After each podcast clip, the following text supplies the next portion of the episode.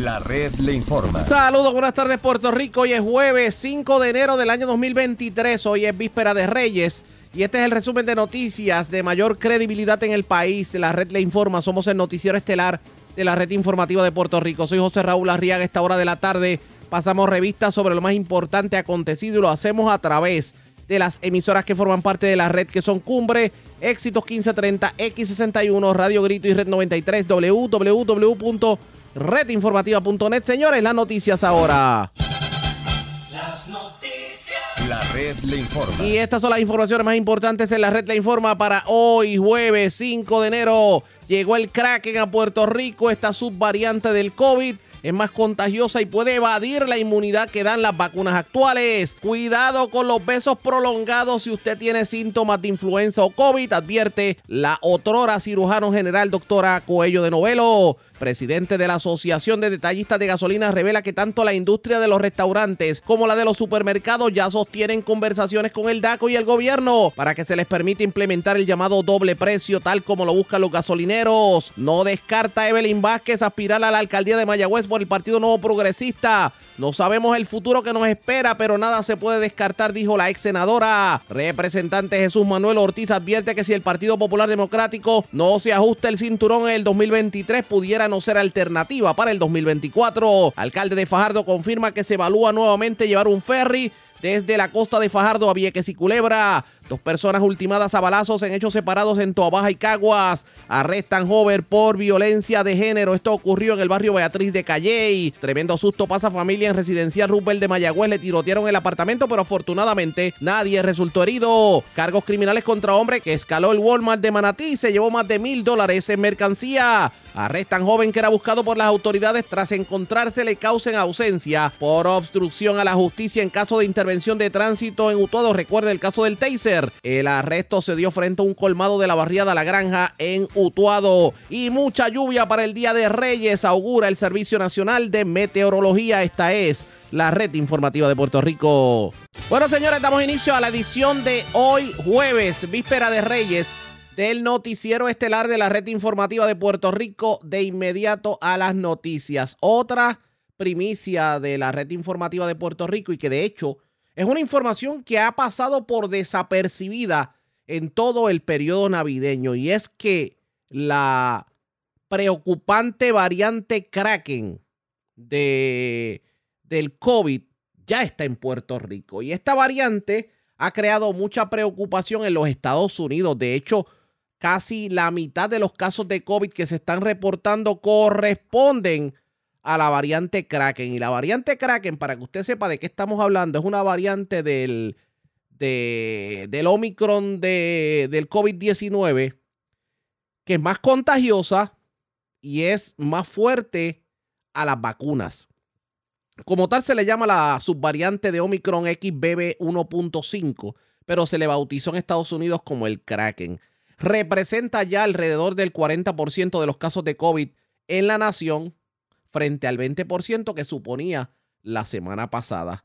Y de hecho, eh, en, en Nueva York ya alcanza el 75% de los casos confirmados. Hoy pedimos reacción al Departamento de Salud y nos envió una reacción por escrito que queremos compartir con ustedes y dice de la siguiente forma. En Puerto Rico identificamos el sublinaje XBB 1.5 el pasado 7 de noviembre. El primer caso presentó síntomas de fiebre, tos, pérdida de olfato o gusto, dolor de garganta, congestión nasal o goteo nasal y diarrea, síntomas similares a lo que nos informan en las investigaciones de casos que se hacen como parte de las llamadas de seguimiento que se realizan semanalmente y se publican en el portal del Departamento de Salud los domingos. O sea que el propio Departamento de Salud, en declaraciones escritas, está confirmando que en efecto eh, no, en efecto, hay casos de Kraken y que no se habían hecho a la luz pública. De hecho, el informe de hoy de COVID todavía retiene información que data hasta el 27 de diciembre. Del 28 de diciembre en adelante, pues simplemente no ha habido eh, actualización, nueva actualización. Sí dice el informe de hoy de COVID que se reportan cinco muertes adicionales y que el porciento de positividad está en un 31%. Obviamente, eh, con los días feriados, pues es bien difícil conseguir a un funcionario público que nos habla, pero vamos a recordar expresiones que hiciera la, o, la otrora cirujano general de los Estados Unidos, precisamente augurando esto que está ocurriendo en estos precisos momentos. El llamado de la funcionaria a la vacunación. Vamos a escuchar. En la primera semana de diciembre en los Estados Unidos, según el CDC, teníamos 800 casos. El 25 de diciembre teníamos 5.000 casos y 1.800 hospitalizados. En ese sentido, se sospecha que cuando el flu sube en su pico, que es enero y febrero, básicamente podemos tener 12.000 casos semanales.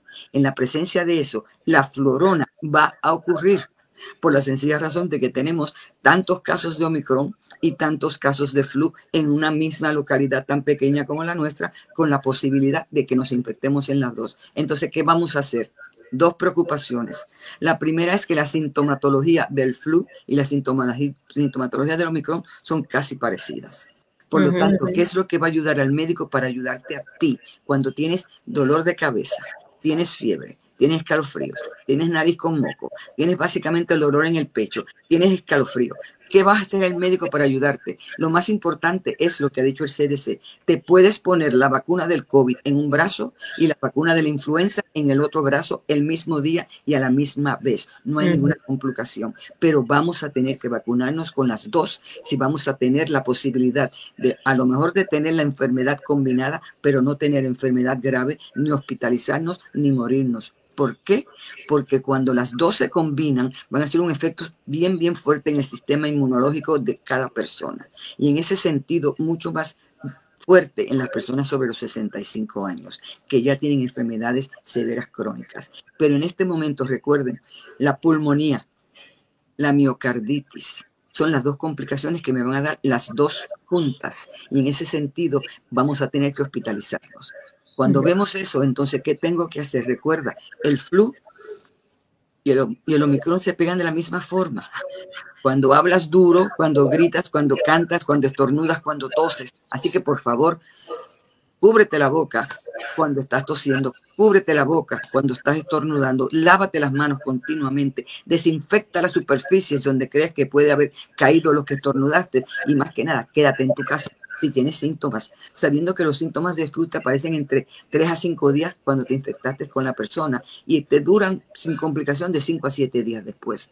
Pero sin embargo, con la posibilidad de que se unan estas dos, vamos a tener que estar muy pendientes porque el flu complicado te va a dar dolor en el pecho, como una compresión en el pecho, casi alertándote que la pulmonía es la posibilidad próxima de la cual necesitas hospitalización. Si los síntomas son los típicos de la nariz, el dolor, el dolor en el cuerpo, esos dos son casi idénticos y por lo tanto la vacuna de uno y de la otra, cuando el médico te pregunte, ¿te pusiste la de la del COVID? Sí, te pusiste el refuerzo, te pusiste la de la influenza, me hace la, la vida mucho más fácil a mí como médico para darte un antiviral como un Tamiflu o para simplemente considerar si te voy a dar uno de los medicamentos para el COVID. Así que tú como individuo nos vas a ayudar a nosotros en la clase médica. Y acá, en, cuando se están viendo tantos casos de flu y la posibilidad de que se mezclen, estamos pensando en que se van a llenar los hospitales. Pero también recuerda, si se me enferman los conserjes, si se me enferman los que limpian los cuartos en los hospitales, ¿cómo voy entonces a limpiar un cuarto para entrar un paciente nuevo cuando el que lo limpia esté enfermo? ¿Qué va a pasar con la cafetería cuando la gente no pueda venir porque también tiene la combinación? Hay que pensar en esto en una forma global de lo que esto puede ocurrir en nuestro entorno. Entonces, ¿qué pasa? Más que nada, el, la, la, la, la, influenza tiene la, posibilidad de una vacuna, pero este año en particular se está viendo mucho más el H3N2 de los virus del flu. ¿Y qué pasa? Este no está incluido en la vacuna de ahora. Y por lo tanto, aunque la vacuna te va a proteger de enfermedad grave, hospitalización y muerte, no te va a proteger de que tengas básicamente un H3N2 que te puede causar la sintomatología que básicamente está mutando y está causando problemas mucho más graves. Así que aunque tengas la vacuna, la posibilidad de que te dé la enfermedad es factible, pero la posibilidad de que no te dé grave, ni te hospitalices, ni te mueras, es crucial. Por lo tanto, la vacuna es muy importante de los dos en esta parte en particular.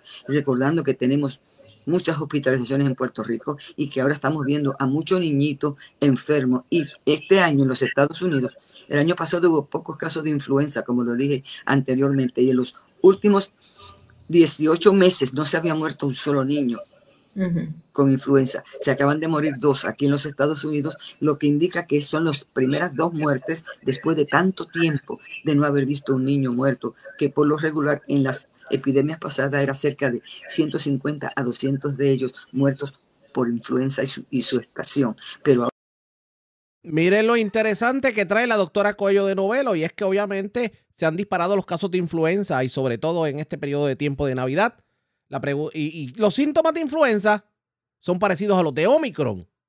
Que la exhortación es a que se vacune de, influenza y también se vacune de COVID, con esto de la bivalente.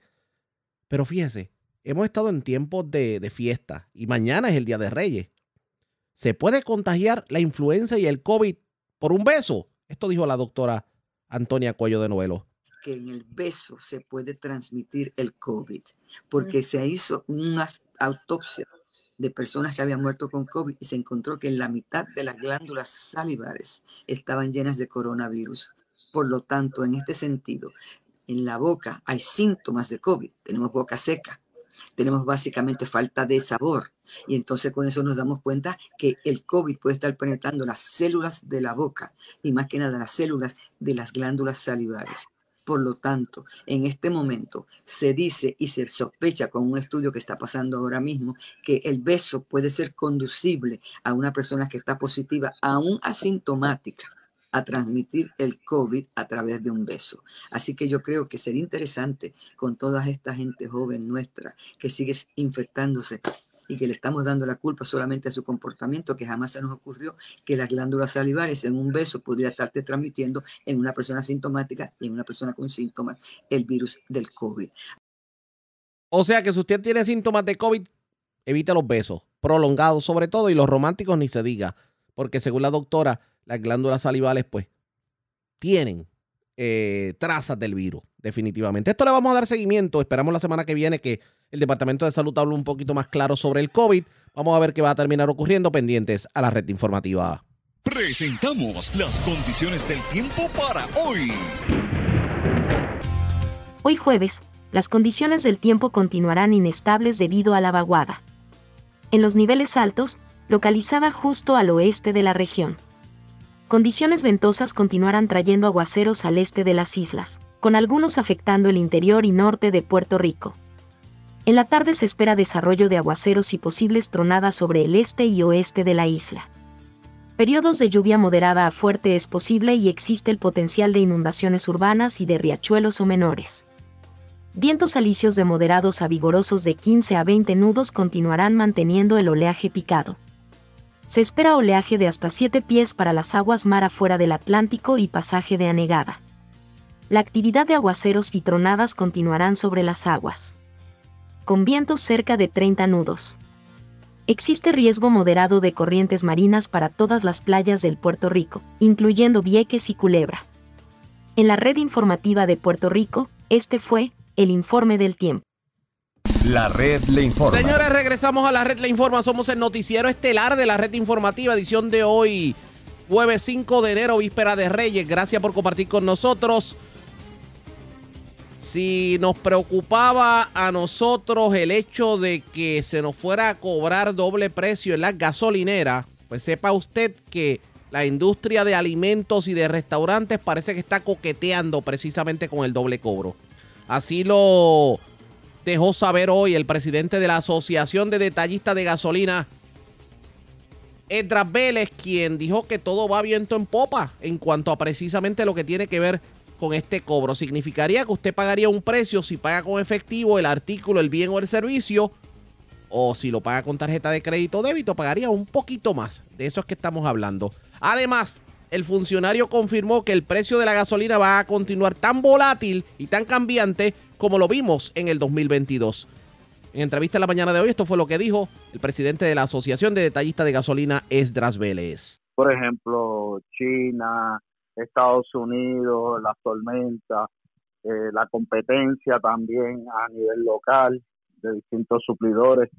Eh, ¿Qué le digo? Eh, el mercado no hay forma de predecir qué va a ocurrir. Eh, puede cerrar bajando dos días corridos los precios y luego suban, eh, es igual. Pero vamos. Eso sí que le puedo garantizar que la competencia en este mercado es intensa. Oh, sí, eso lo hemos visto. Y, se puede ver y se puede ver en las estaciones. O sea, que, que lo que hemos dicho desde el día uno, desde que comenzó el conflicto bélico, ha sido así. Es lo que ha ocurrido. Por lo menos hemos visto que, que la gasolina bajó bastante. Ahora mismo promedio debe estar como en 88, 89 centavos el litro de la regular y como en 1.5, 1.4, 1.3 la, la premium. Que, que hace tiempo no veíamos esos precios. Sí, sí, eh, eh, eh, eso es así. Quisiera decirte que que va a bajar el barril, eh, pero la realidad es que eh, es impredecible, no, no hay forma de predecirlo. Ese estimado. Cuando esperábamos. Ustedes esperaban por lo menos un 75 centavos el litro, me parece que entonces eso no llegó. Eh, en cuestión del costo de nosotros estuvo bien cerca, pero no, no, no llegó, no llegó. Y... Recordando que, que las facturas cuando llegan, nosotros no sabemos a qué precio nos van a llegar de parte de, los suplidores. Totalmente, eh, totalmente tan pronto llega, pues ahí posteamos. Totalmente de acuerdo, pero ya que estamos analizando precisamente lo que viene en el 2023 y lo que pasó en el 2022, si usted fuera a comparar el 2022 en ventas para los detallistas de gasolina versus lo que fueron años anteriores, ¿cuál es el análisis? No, fue un año bien intenso, muy fuerte. Eh, la industria no se ha recuperado en cuestión de ganancias. Eh, mm, se nos cerraron, como le digo, eh, no nos dieron la oportunidad de, hacer lo que siempre hemos hecho.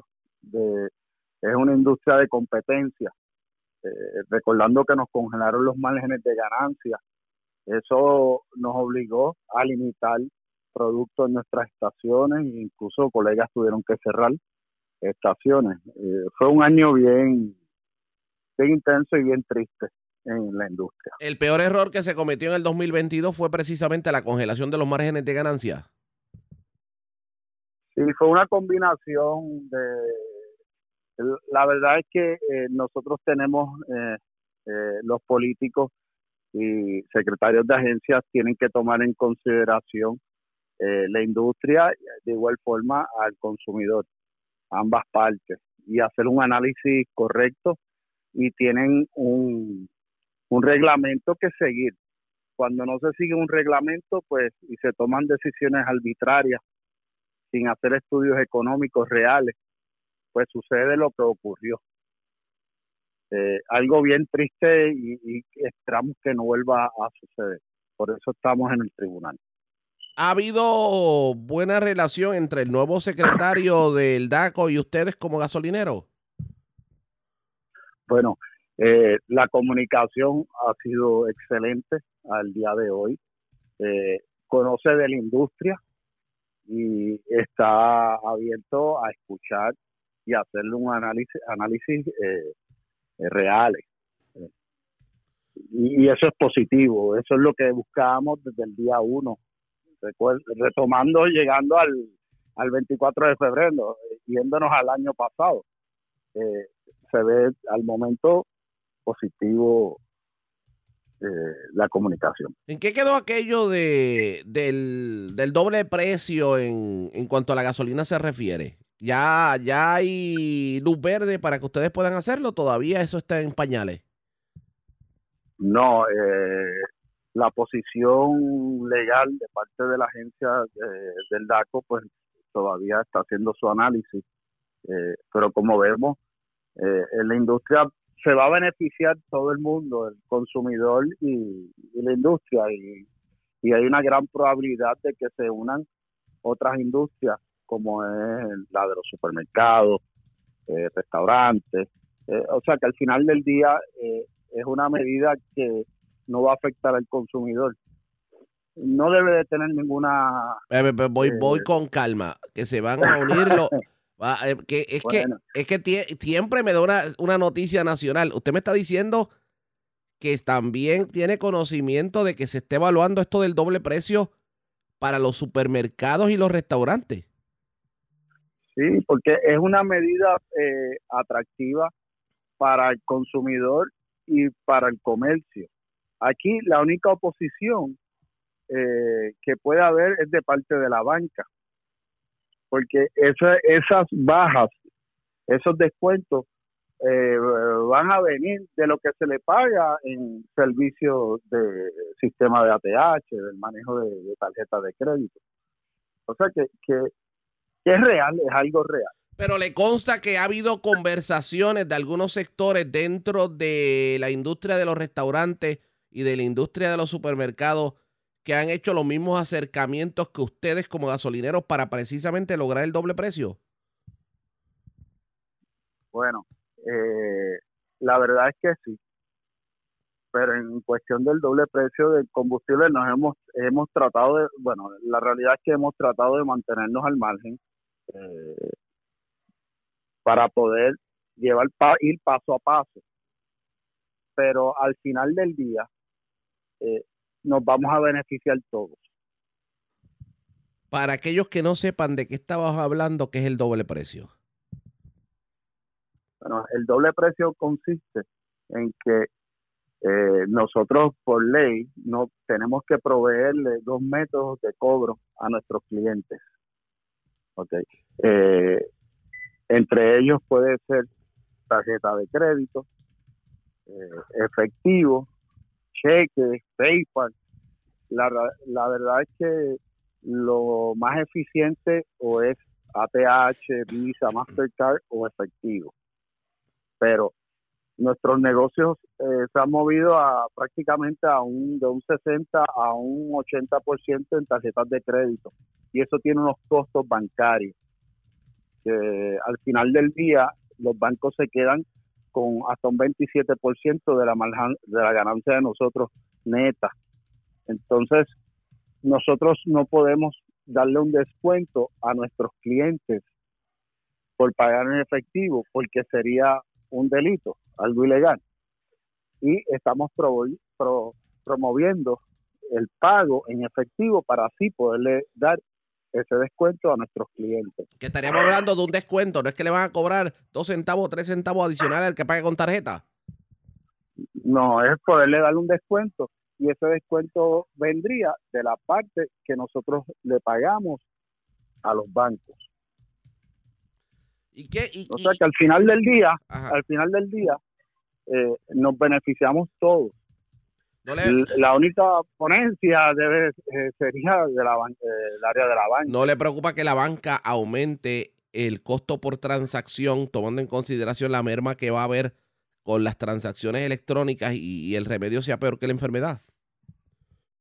Pero para que usted vea cómo, cómo es de ingrata la banca, es algo que lo, que lo necesitamos y a la misma vez, pues la, de parte de ellos, la posición de ellos hacia nosotros, como el margen de nosotros es tan fino, ellos se quedan con gran tajada, pues que aumenta, que nosotros aumentemos nuestra ganancia. Y oye, esa no es la forma, eh, ese no es el estilo.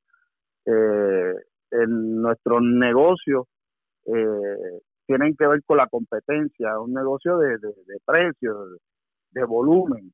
Y eso no es, no es real con lo que se está viviendo hoy en día. Se nos pidió algún tipo de solución de cómo aportar al sistema. Entre ellos fue lo de la crudita, suspender por algún periodo eh, del impuesto de la crudita, pues no lo, no los otorgaron, ¿verdad? Al pueblo completo. Y nosotros también como comerciantes nos beneficiamos. Pues y también eh, hemos expuesto lo del doble precio, que no es algo nuevo. No estamos inventando la rueda. Esto existe en Estados Unidos también. uno en la gasolina ya está, ya uno lo vivió en la gasolina. Uno tal vez en, en los supermercados como que uno lo cuestiona un poquito por el asunto de que muchas transacciones en los supermercados son con tarjetas de gobierno y esto significaría que se le elevaría el costo a los que paguen con tarjeta de gobierno. Claro, pero imagínese si, no sé si usted utiliza una tarjeta de, gobierno para pagar sus su bienes, su compra, pero imagínese que, que usted o usted pague en efectivo y le pueda y le digan no pague en esta caja en efectivo y va a recibir un descuento óigame es, es, algo positivo es una medida positiva. Vamos a ver cómo se vamos a ver cómo se aplica esto definitivamente. Claro. Hay que ver hay que eh. pero pero hay esperanza de que en el primer trimestre del 2023 ya se se les pueda permitir a ustedes el doble precio bueno, estamos poniendo las primeras piedras, eh, los primeros escalones eh, para llegar a, donde tenemos que llegar. Lo importante de esto del doble precio en las estaciones de gasolina es que exista, se crea un reglamento y que esté claro el precio regular y el, el precio en descuento. Eso es algo muy importante, algo que no debe de fallar, que esté claro. El consumidor cuando llegue a una estación diga y lo vea, eh, este es el precio si lo pago en efectivo y este es el precio si lo pago con tarjeta de crédito. Que esté claro, en blanco y negro. Expresiones del presidente de la Asociación de Detallistas de Gasolina de Vélez. Señores, respiremos profundo. Parecerá que el doble cobro, todo tiende a indicar que el doble cobro pudiera materializarse.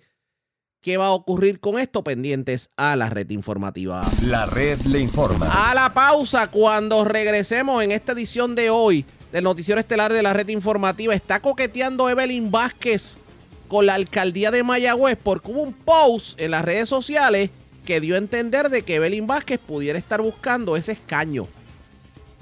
Vamos a hablar del tema. También tenemos que hablar de la política porque hoy Jesús Manuel Ortiz dijo que si el Partido Popular Democrático no se pone en la, en la correa como Dios manda, no piense entonces en ser una alternativa para el 2024 y ganarle al PNP. Es lo próximo, regresamos en breve. La red le informa. Señores, regresamos a la red le informa, el noticiero estelar de la red informativa. Gracias por compartir con nosotros. Ayer nosotros le presentábamos declaraciones de la alcaldesa de Loíza, Julia Nazario, quien apoyaba abiertamente a su homóloga de Morovis, Carmen Maldonado, para presidir el Partido Popular Democrático. Hoy hablamos con Jesús Manuel Ortiz, uno de los que más fuerte ha sonado precisamente para ocupar la presidencia del Partido Popular Democrático. Él se mantiene firme en que va a buscar esa silla, pero admite que si el Partido Popular Democrático no se pone en cintura, difícil que se convierta en una alternativa de victoria para las elecciones del 2024. Vamos a escuchar las declaraciones del funcionario, eh, quien también habló sobre lo dicho por el gobernador Pedro Pierluisi a inicios de semana en cuanto a un rindiendo cuentas y también la situación en que se encuentra el departamento de la familia. Mira, uno precisamente como han sido años tan intensos y los que vienen no van a ser menos intensos, pues uno coge unos días, ¿verdad? Como todo el mundo, pero no, la verdad es que uno no se despega. yo siempre estoy muy pendiente de lo que está pasando. Leo los periódicos, claro, más tarde, porque acá son cinco horas de diferencia, pues lo, estoy viendo al mediodía cuando ya todavía son las cinco de la mañana. Eh, pero pues me, me trato de mantener, porque obviamente pues me interesa ver lo que está pasando en mi país. Ya regreso en los próximos días, fueron varios días que voy a estar por acá y estará ya de nuevo en la batalla. Pero usted tranquilo, no tiene por qué preocuparse porque según el gobernador Pedro Pierluisi, Puerto Rico en el 2022 se convirtió en un paraíso mejor que Viena, mejor que Europa. O sea, usted va a llegar a Puerto Rico y usted va a ver que esto es eh, el panorama ideal, ¿o me equivoco? Pues mira, yo tuve la oportunidad de ver el mensaje. Ajá. Eh, y pues lamentablemente el gobernador describe una situación que no es la que la gente vive en la calle, se atribuye logros que cuando menos son compartidos con la Asamblea Legislativa, por ejemplo, el aumento del salario mínimo es un proyecto que surge de la Asamblea Legislativa, especialmente del, compañero Héctor Ferrer y la delegación del Partido Popular. Se atribuye proyectos que son impulsados por, incluso por la Junta de Supervisión Fiscal, como el tema del, proyecto del, del plan de clasificación y retribución de empleados públicos, que no es una iniciativa que está impulsando su gobierno, sino que ha sido requerido por la Junta de Supervisión Fiscal en los planes fiscales, eh, y él los trata de, trata de atribuírselo como si fuera de su administración, y, y se atribuye logros en áreas en las que el país evidentemente sabe que no ha sido efectivo. El tema de seguridad pública, el Departamento de Seguridad es un desastre. No cumplen con la reforma de la policía, tienen un tirijala entre la dirección del DSP eh, metiéndose en la administración de los negociados, especialmente en la policía, en la operación diaria. En el tema de recursos naturales ha sido desastroso el manejo de recursos naturales en casos sonados como el de Rincón, el de, el de Salinas y otros casos. Y el de eh, Aguadilla, hay que mencionarlo también. y vemos que en Aguadilla también hay otra, otra situación. Eh, pero en el caso principal de Rincón, nosotros en la Comisión de Recursos Naturales incluso identificamos un conflicto de interés de un empleado que era un empleado de confianza que intervino en el proceso de permisos y hubo que sacarlo de la agencia a raíz de vistas públicas que se hicieron en la Cámara y se demostró que la administración de Pierluisi no hizo el trabajo que tenía que hacer. Así que un mensaje que yo creo que solamente lo satisface a él y el país sabe que por más anuncios que han hecho de fondos federales, de asignaciones billonarias de dinero, la ejecución en el campo, en el field, en la calle, no se ve. Y eso es lo que la gente va a medir al momento de tomar su decisión y de evaluar. Cuando usted estuvo en Puerto Rico en, en las pasadas semanas, usted tocó también el tema de, lo que tiene que ver con el maltrato de los menores, etcétera, etcétera. y vemos que aquí todo ha quedado en nada, porque... Mira. Ya usted ve lo más reciente, el caso de la, el caso de la, de la muchacha de Calle. Mira, el, yo en la comisión de gobierno que presido, como tú sabes, he hecho vistas públicas sobre eh, el tema de los casos acumulados de maltrato de menores y sobre un proyecto que fue producto de esas vistas que radicamos el, compañero Denis Márquez y yo eh, para trabajar el tema de maltrato de menores. Yo te puedo adelantar que nosotros, incluso en el receso navideño, hemos seguido recibiendo la información que le solicitamos al Departamento de la Familia. Esa investigación no ha terminado. Y una vez eh, retomemos los trabajos legislativos la semana que viene, nosotros continuaremos eh, posiblemente convocando unas vistas adicionales por unas dudas que tenemos todavía y revisando, eh, por ejemplo, te doy un ejemplo concreto de lo que vamos a revisar, la contratación de unas compañías privadas para dos asuntos. Primero, para atender el centro de llamadas que recibe los posibles casos de maltrato. Y segundo, una compañía que se contrató para atender las casi 10.000 querellas que habían retrasadas y que sabemos que no ha sucedido. ¿Qué pasó? Yo no quiero adelantarme, no quiero hacer un juicio sin tener toda la información, ¿verdad? Mire, que ser responsable en eso. esas querellas que ya las echen al zafacón, porque yo me imagino que los funcionarios del Departamento de la Familia no van a ir a, a una residencia a decir, bueno, tenemos una querella de maltrato, eh, de que estaban aparentemente abusando de un menor, era en el 2016 y estamos en el 2023, ya ese menor es adulto. Es más, sabrá Dios lo que habrá pasado. Yo asumo lo mismo que tú y lo más que me preocupa de esa realidad es que no sabemos cuántos de esos posibles referidos eh, hubiesen evitado un maltrato adicional, un riesgo en la vida de esos menores y traumas o daños de por vida para esos menores porque no se intervino. Y yo creo que eso es lo peor de todo esto, Arriaga. Más allá de, culpar a una administración o un funcionario, yo creo que también es hora de analizar pero por, la organización de esa agencia. Yo creo que el enfoque hay que cambiar. Porque esa agencia históricamente ha tenido tan mala fama? Porque mire, mire el otro caso, no sé si tuvo la oportunidad de verlo allá en Viena, el caso de la joven que dijo, yo y mi hermana nos metieron en un hogar sustituto y, esa fue, y ese fue el infierno porque la persona que estaba a cargo de nosotros nos violaba. A, a, pues sabiendas del departamento. bueno, como ese caso, lamentablemente ha habido muchos y es, y es parte de, los, de, los, de la ineficiencia del departamento Rega, pero, pero es que mira, tú tienes una, una agencia cuyo deber principal debe ser velar por el bienestar de los menores. Esa, yo creo que todos tenemos que estar de acuerdo en eso. Pero a través de los años al Departamento de la Familia se han ido añadiendo funciones, que sin el tema del PAN, que si otro tipo de población, adultos mayores, personas con discapacidad que tienen que ser atendidos, pero también se les sigue añadiendo el mismo departamento con recursos limitados y al final no cumplen con ninguna de las funciones que se les han dado, ni siquiera con la primordial de proteger a los menores. Así que yo creo que eh, hay que eh, reformar totalmente el departamento de la familia y hay que entender que tenemos que darle una meta específica y tenemos que trabajar dirigidos a esa meta y tener y reformular lo que ha día de hoy ha sido el departamento. Yo no creo que nadie tenga eh, la verdad agarrada por el mango, como dicen por ahí en términos de esto.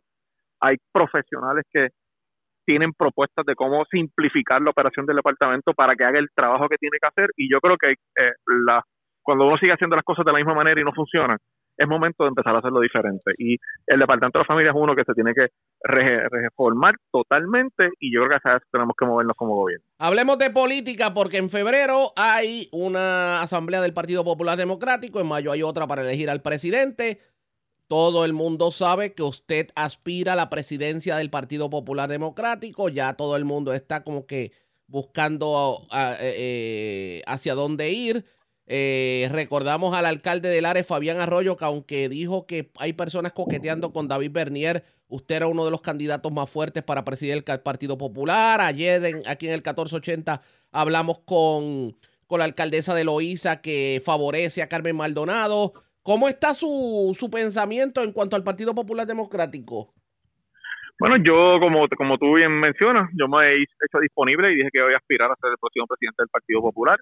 Eh, ahora, a partir de enero, yo creo que a la gente hay que darle una, un receso de las navidades de lo que es política y todo este tipo de asuntos, me parece que es lo más sabio.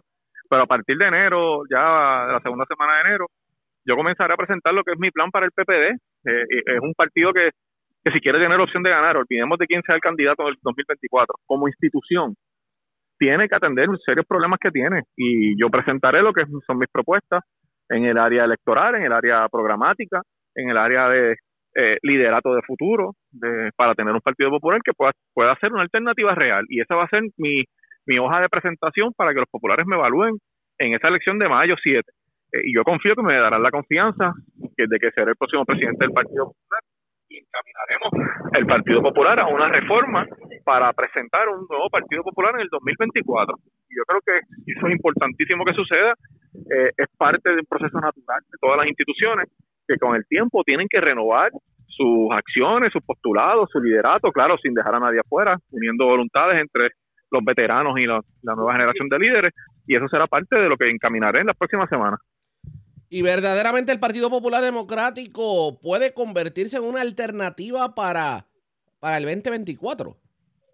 Si hace, si, si le da, se da una, una mirada interna al propio partido y, e identifica dónde se ha fallado como institución eh, y qué vamos a presentarle de manera concreta al país en el 2024, estoy convencido que sí. Allá afuera hay miles de personas que han visto y ven el Partido Popular una alternativa. Claro, que están exigiéndole más, no solamente al partido, sino al liderazgo. Pero usted me trae algo interesante. Usted dice sin, que, que, el Partido Popular tiene si que... Nos miramos. Eh, si nos miramos. Eso fue lo que dijo. Pues entonces me está, pues me está diciendo indirectamente, y yo le pregunto directamente, ¿cómo está el Partido Popular Democrático? Al día de hoy no gana el 2024. Bueno, el Partido Popular tiene que hacer mucho ¿verdad? Tiene que encaminar, y no solamente el Partido Popular, estamos hablando aquí porque es mi partido, pero no es el único que lo tiene que hacer, ¿verdad? Yo quiero dejar eso claro. Pero como estamos hablando de mi partido, por supuesto que hay, hay tuercas que, que apretar de aquí al 2024, y si yo pensara que no, pues no estaría proponiéndome como candidato porque porque entenderá que todo está funcionando como debe ser. Yo creo que hay unos ajustes que hay que hacer, yo creo que hay que entender que son nuevos tiempos, que son electores que buscan alternativas distintas y opciones diferentes y que como institución hemos tenemos aciertos y desaciertos y esos desaciertos tenemos que ajustarlos y trabajarlos de cara al futuro. Vamos a ver qué termina. Pero yo presentaré mi plan en las próximas semanas. Expresiones de Jesús Manuel Ortiz. Parece que la política puertorriqueña va a estar la más de interesante a partir de, de los próximos meses. Hay que estar pendiente, pero la pregunta es, ¿logrará el Partido Popular Democrático zanjar diferencias o se va a cumplir el augurio del del expresidente del Senado, Tomás Rivera Chat, de que el Partido Popular Democrático va a quedar tan disparejo que no lo vamos a ver más en la gobernación. Eso está por verse pendientes a la red informativa. La red le informa. Cuando regresemos vamos a noticias del ámbito policíaco, entre las que tenemos que destacar, señores. Se reportaron dos asesinatos. Uno ocurrió en Caguas, el otro en Toabaja. También se arrestó a una persona eh, en el barrio Beatriz de Calle y aparentemente esta persona agredió a su expareja en un incidente de violencia de género. También se reportó un robo en Carolina, específicamente en el Texaco de la 185 del barrio Cedros y de allí cargaron con dinero o productos de las ventas del día. También se reportó un incidente violento en Mayagüez, aparentemente. Eh, alguien tiroteó el apartamento de una familia en donde se encontraba una dama y un menor de 9 años. Afortunadamente las balas no impactaron a los residentes de esta vivienda. También radicaron cargos criminales contra un hombre de 36 años que, como les reportáramos ayer, en la urbanización Este de Aguadilla agredió a su señor padre con un palo. En lo próximo, regresamos en breve. La red le informa. Señores, regresamos a la red le informa. Somos el noticiero estelar de la red informativa, edición de hoy, jueves, víspera de Reyes. Gracias por compartir con nosotros. Vamos a noticias del ámbito policíaco. Dos personas fueron ultimadas a balazos, hechos separados ocurridos en Caguas y Toabaja. Además, eh, se arrestó a un hombre de 30 años residente de Calle y era buscado por alegadamente utilizando un marrón haberle ocasionado daño al vehículo de una dama y, y obviamente una discusión que se dio lo que sería un incidente de violencia de género. Esto ocurrió en Calley. Y la información la tiene Vivian Polanco, oficial de prensa de la policía en Cagua. Saludos, buenas tardes. Buenas tardes, saludos. Tenemos que una muerte violenta se registró a eso de las 2 y 11 de la tarde de ayer, miércoles. Hechos ocurridos en la carretera 183, cerca de residencial Brisas de Turabo, en Caguas. Según la información preliminar, se recibió una llamada a través del sistema de emergencias 911 informando sobre un herido de bala en dicho lugar. Al llegar los agentes encontraron en el pavimento el cuerpo de un hombre identificado como Ronnie Xavier Cortés Martínez, alias El Barba, de 28 años y residente de ese municipio. El occiso presentaba heridas de bala en diferentes partes del cuerpo y al momento se investiga el móvil de hechos. En el lugar se ocupó para fines investigativos una motora Yamaha modelo Suma color negro. El agente Jesús Torres, al CIC de Cagua, en unión al fiscal Acosta, investigaron este caso. Cabe señalar que Cortés Martínez poseía expediente criminal de los años 2018 por violaciones a la ley de armas. Por otra parte, un asesinato fue reportado a las 1 y 10 de la madrugada de hoy, hechos ocurridos en la salida 16 de la carretera 866 en Toabaja. Según la información suministrada a través del sistema de emergencias 911, se alertó sobre disparos en el mencionado lugar y al llegar los agentes localizaron en el interior de un vehículo Kia Forte color, color blanco, año 2021, exactamente en el área del pasajero, el cuerpo de un hombre con varias heridas de bala en diferentes partes del cuerpo. Al momento, la persona no ha sido identificada y se investiga el móvil de estos hechos. Este caso está a cargo de la agente Vivian Acevedo de la División de Homicidios del CIC de Bayamón, quien en unión a la fiscal Rosalind García investigan estos hechos. Por último, tenemos que en horas de la tarde de ayer, agentes adscritos a la División de Arrestos y Allanamientos de Caguas de la Superintendencia Auxiliar de Operaciones Especiales efectuaron el arresto de Elwin García Flores, de 30 años y residente de Calley, contra quien pesaba una orden expedida por la juez Ediani Martin con una fianza de un millón de dólares. Esto por hechos ocurridos el 2 de enero del año en curso en el barrio Batriz de Calley. Surge de la investigación que García Flores agredió con sus manos a su expareja, además utilizando un objeto contundente, esto un marrón, le ocasionó daños al celular de esta y al vehículo propiedad de la perjudicada.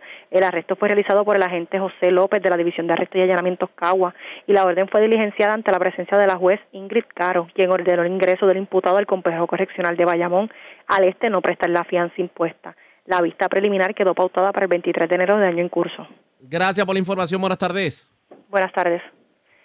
Gracias, era Vivian Polanco, oficial de prensa de la policía en Caguas, de la zona centro-oriental. Vamos a la zona metropolitana, porque delincuentes se llevaron computadoras de diagnóstico de vehículos de una residencia taller en la urbanización Lago Alto, en Trujillo Alto, eh, propiedad valorada en más de 23 mil dólares. También se llevaron eh, pertenencia eh, y dinero en efectivo de un vehículo estacionado en la calle Prolongación La Paz en la zona de Santurce.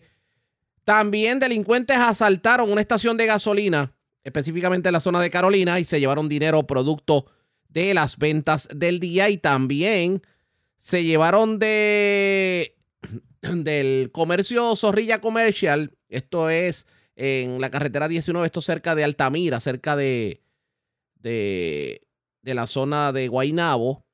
De allí se llevaron varias pertenencias, eh, carteras, pasaportes, dinero. Estamos hablando de más de 17 mil dólares. Yaira Rivera, oficial de prensa de la policía en el cuartel general con detalles. Saludos, buenas tardes. Hola, saludos, buenas tardes.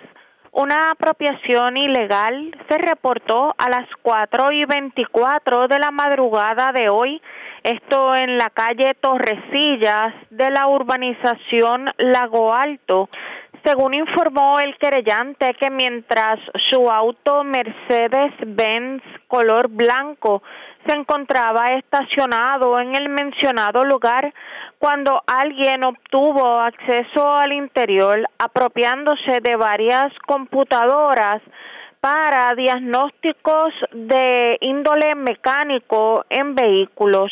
La propiedad hurtada fue valorada en aproximadamente 23.779 dólares. El agente Luis Ramos adscrito al distrito de Trujillo Alto investigó preliminarmente y el caso será referido a personal de la División de Propiedad y Fraude del Cuerpo de Investigaciones Criminales de Carolina para que continúen con la pesquisa. En otras informaciones, otra apropiación ilegal ocurrió a eso de las 11 y 8 de la noche de ayer en la calle Prolongación La Paz en Miramar Santurce. Según informó el querellante que dejó su vehículo Toyota CHR color blanco y del año 2018 estacionado y al regresar al mismo se percató que alguien rompió el cristal frontal del lado izquierdo. Posteriormente se apropiaron de una cartera de cintura color negra que en su interior contenía documentos personales, dos pares de audífonos, dos Apple iPod y 570 dólares en efectivo. El agente Aníbal Pavón, adscrito al precinto de Santurce, se hizo cargo de la investigación.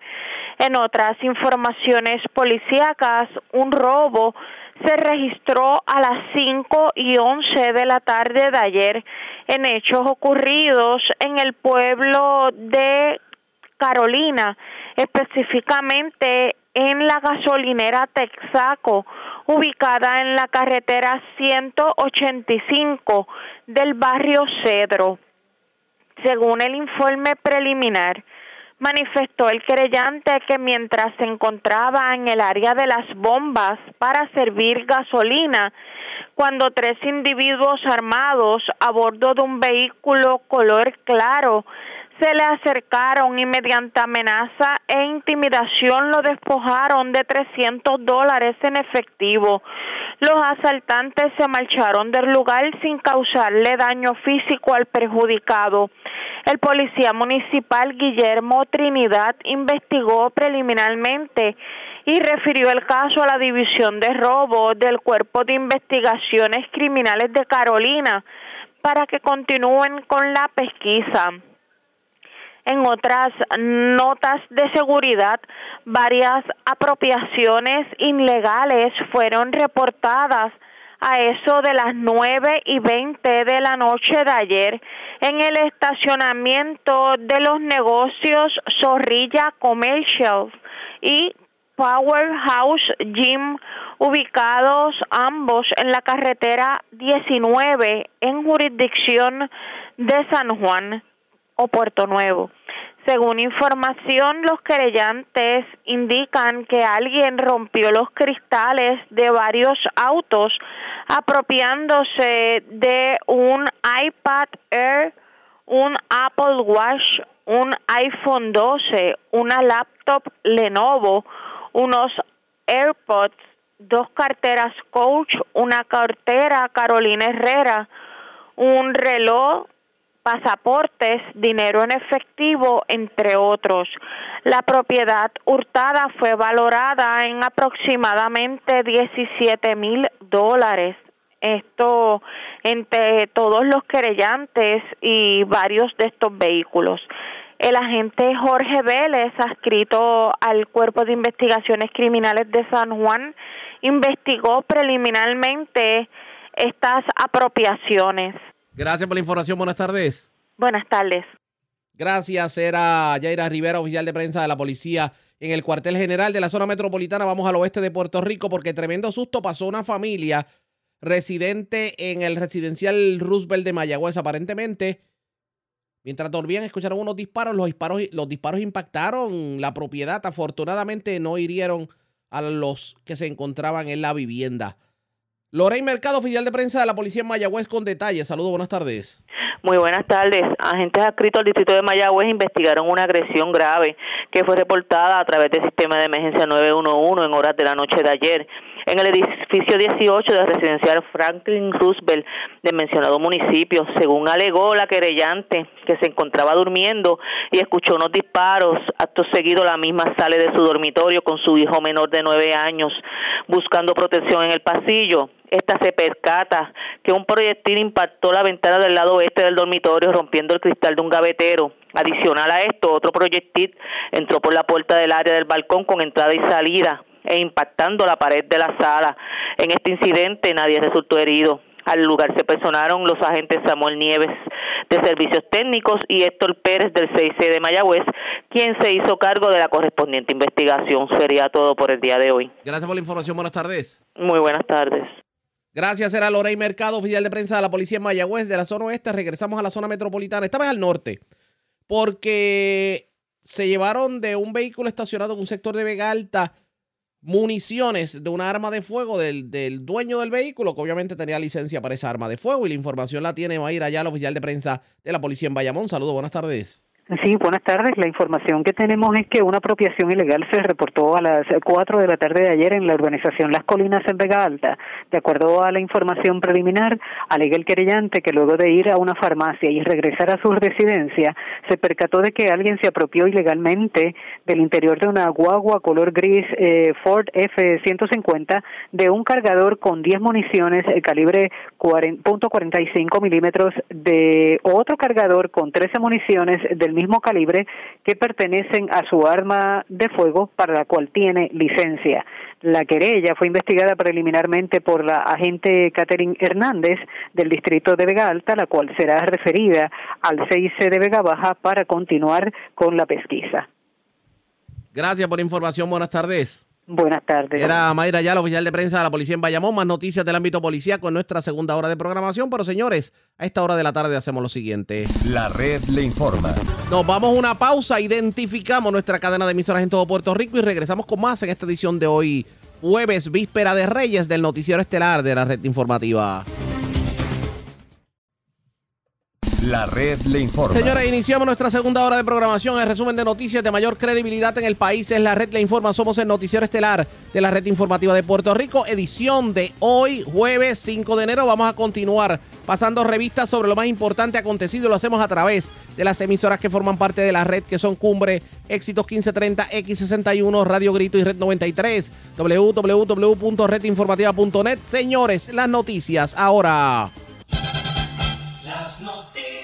La red le informa. Y estas son las informaciones más importantes en la red le informa para hoy, jueves 5 de enero. Llegó el Kraken a Puerto Rico, esta subvariante del COVID es más contagiosa y puede evadir la inmunidad que dan las vacunas actuales. Cuidado con los besos prolongados si usted tiene síntomas de influenza o COVID, advierte la otrora cirujano general doctora Coello de Novelo presidente de la Asociación de Detallistas de Gasolina, revela que tanto la industria de los restaurantes como la de los supermercados ya sostienen conversaciones con el DACO y el gobierno para que se les permita implementar el llamado doble precio, tal como lo buscan los gasolineros. No descarta Evelyn Vázquez aspirar a la alcaldía de Mayagüez por el Partido Nuevo Progresista. No sabemos el futuro que nos espera, pero nada se puede descartar, dijo la ex senadora. Representante Jesús Manuel Ortiz advierte que si el Partido Popular Democrático no se ajusta el cinturón en el 2023, pudiera no ser alternativa para el 2024. Alcalde de Fajardo confirma que se evalúa nuevamente llevar un ferry desde la costa de Fajardo a Vieques y Culebra. Dos personas ultimadas a balazos en hechos separados en Toabaja y Caguas. Arrestan joven por violencia de género. Esto ocurrió en el barrio Beatriz de Calley. Tremendo susto pasa familia en residencial Rubel de Mayagüez. Le tirotearon el apartamento, pero afortunadamente nadie resultó herido. Cargos criminales contra hombre que escaló el Walmart de Manatí se llevó más de mil dólares en mercancía. Arrestan joven que era buscado por las autoridades tras encontrársele causa en ausencia por obstrucción a la justicia en caso de intervención de tránsito en Utuado. Recuerde el caso del Taser El arresto se dio frente a un colmado de la barriada La Granja en Utuado. Y mucha lluvia para el Día de Reyes augura el Servicio Nacional de Meteorología. Esta es la red informativa de Puerto Rico. Bueno, señores, damos inicio a la segunda hora de programación en el noticiero estelar de la red informativa de inmediato a las noticias. Un afiche de la ex senadora Evelyn Vázquez con el lema Mayagüez nace una nueva esperanza, originado el pasado martes en sus redes sociales, ha levantado una ola de comentarios que la vinculan con una posible candidatura para la alcaldía de Mayagüez bajo el Partido Nuevo Progresista. No obstante, pues obviamente la, la, ex senadora que actualmente funge como directora internacional y cónsul de la paz de la Comisión Latinoamericana de Derechos Humanos, pues ha sido cuidadosa en los comentarios que ha hecho en los últimos días sobre el particular. La pregunta es, ¿veremos a Evelyn Vázquez regresando a la política activa, aspirando a la alcaldía de Mayagüez por el Partido Nuevo Progresista? La tengo en línea telefónica. Saludos, buenas tardes, bienvenida a la red informativa. Saludos y muchas bendiciones en este nuevo año. Mira, la realidad es que eh, uno nunca se puede negar a nada, ¿verdad? Yo cuando finalicé mi término en el Senado, no tenía en mente eh, poder ocupar esta posición tan privilegiada que me permite trabajar como cónsul eh, de paz de la Comisión Latinoamericana de Derechos Humanos en 30 países de Latinoamérica, impartiendo ¿verdad? conferencias a diversos grupos y en especial a mujeres, empoderando mujeres. Así que no sabemos cuál es el destino que, nos espera. Continúo trabajando y sirviendo en Mayagüez constantemente con todas las organizaciones sin fines de lucro ayudando a empoderar a las mujeres, como lo estoy haciendo, ¿verdad?, en todo Latinoamérica. Así que ya veremos en un futuro qué puede ocurrir, pero en este preciso momento, eh, como la posición que ocupo y embajadora de la mujer a nivel internacional, no se me permite participar en actividades político-partidistas y mucho menos pues hacer expresiones de esa índole. Pero, pero, pero por lo menos me deja entrever de que nada se puede descartar en la política. Pero es que no sabemos porque, como te digo un principio, o sea, recientemente, eh, otro dato que comparto contigo, el 14 de diciembre, yo fui reconocida en Bolivia con tres doctorados en honoris causa. Yo no pensaba que eso podía ocurrir por mi trayectoria de aportación a las mujeres de Latinoamérica y de Puerto Rico. Así que eh, fui invitada por el Colegio de Doctores Internacionales a, a, un evento para reconocerme como doctora en honoris causa del Colegio de Doctores del Mundo. De igual manera se une la Universidad de Udabol, universidad más grande de Santa Cruz en Bolivia, con 116 mil estudiantes, y la Universidad Teológica de California, los tres me otorgaron honoris causa. Yo desconocía de eso. Uno no sabe lo que le tiene el futuro deparado. Eh, yo nunca me cierro a nada, ¿verdad? Porque eh, me gusta el servicio de la gente. Siempre que sea para servir y ayudar, yo voy a estar disponible. Pero en este momento, Ariana, realmente tengo las manos llenas. El próximo mes voy a la, a la Amazonía, a la selva, a, tener una confraternización y una participación con las mujeres de la selva. Eh, voy a estar en Harvard en los próximos meses dando una conferencia a mujeres latinas, al igual que en España, el Día Internacional de la Mujer, de la Mujer Trabajadora. Y estoy a manos llenas en estos momentos con compromisos internacionales, pero eh, yo soy natural desde Mayagüez, vivo en Puerto Rico. Eh, vamos a ver qué bueno. Pero a, eso precisamente iba. ¿No hay un requisito de residencia para aspirar a la alcaldía de Mayagüez? Eh, sí, siempre ha sido. Yo, yo vivo en Mayagüez hace 14 años y tengo residencia en Mayagüez.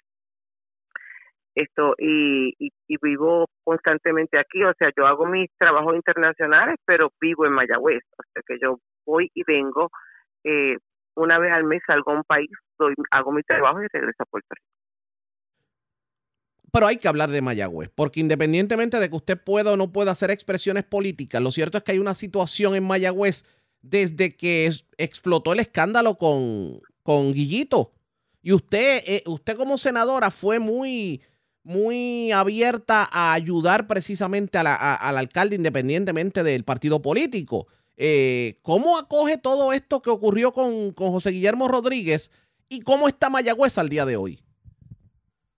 Pero la realidad es que yo trabajé intensamente por Mayagüez eh, y continúo haciéndolo, porque yo creo, ¿verdad?, que tenemos que trabajar cuando ocupamos una posición eh, electa por el pueblo, por todos por igual, así que ese fue mi compromiso siempre.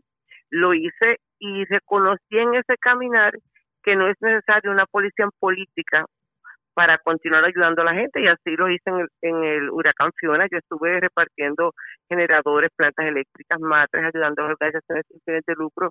Continúo trabajando por Mayagüez, yo amo a la gente de Mayagüez, así que, eh, ¿verdad? Eh, triste por demás cualquier situación que, afecte a nuestras personas, pero en índole, ¿verdad? Eh, de mis opiniones, en temas políticos partidistas, pues eh, realmente no puedo entrar en esos momentos, me lo está prohibido en mi posición. Recuerda que los cónsules son para todos por igual, no son segmentados para un partido para otro y, y no puedo entrar en esos asuntos, pero muy triste eh, eh las situaciones por las que está atravesando Mayagüez y, sí, pero, tenemos que continuar trabajando todos. Mira, si todas las organizaciones como estamos haciendo, eh, sin fines de lucro, estamos aportando en todos los sectores, la gente se siente más aliviada porque Lo que pasa, que hay un lugar donde pueden ir. No, defini de- definitivamente, pero dejando a un lado la política partidista, hay unos asuntos de política pública que sí podemos atender. Por ejemplo, el alza en la criminalidad en Mayagüez. Vemos continuamente asesinatos, vemos eh, esta lucha por el control de drogas. También muchas personas se preguntan, Mayagüez, la juventud, ¿qué vamos a hacer con la juventud?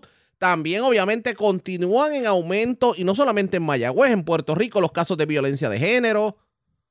Eso es así, tienes mucha razón.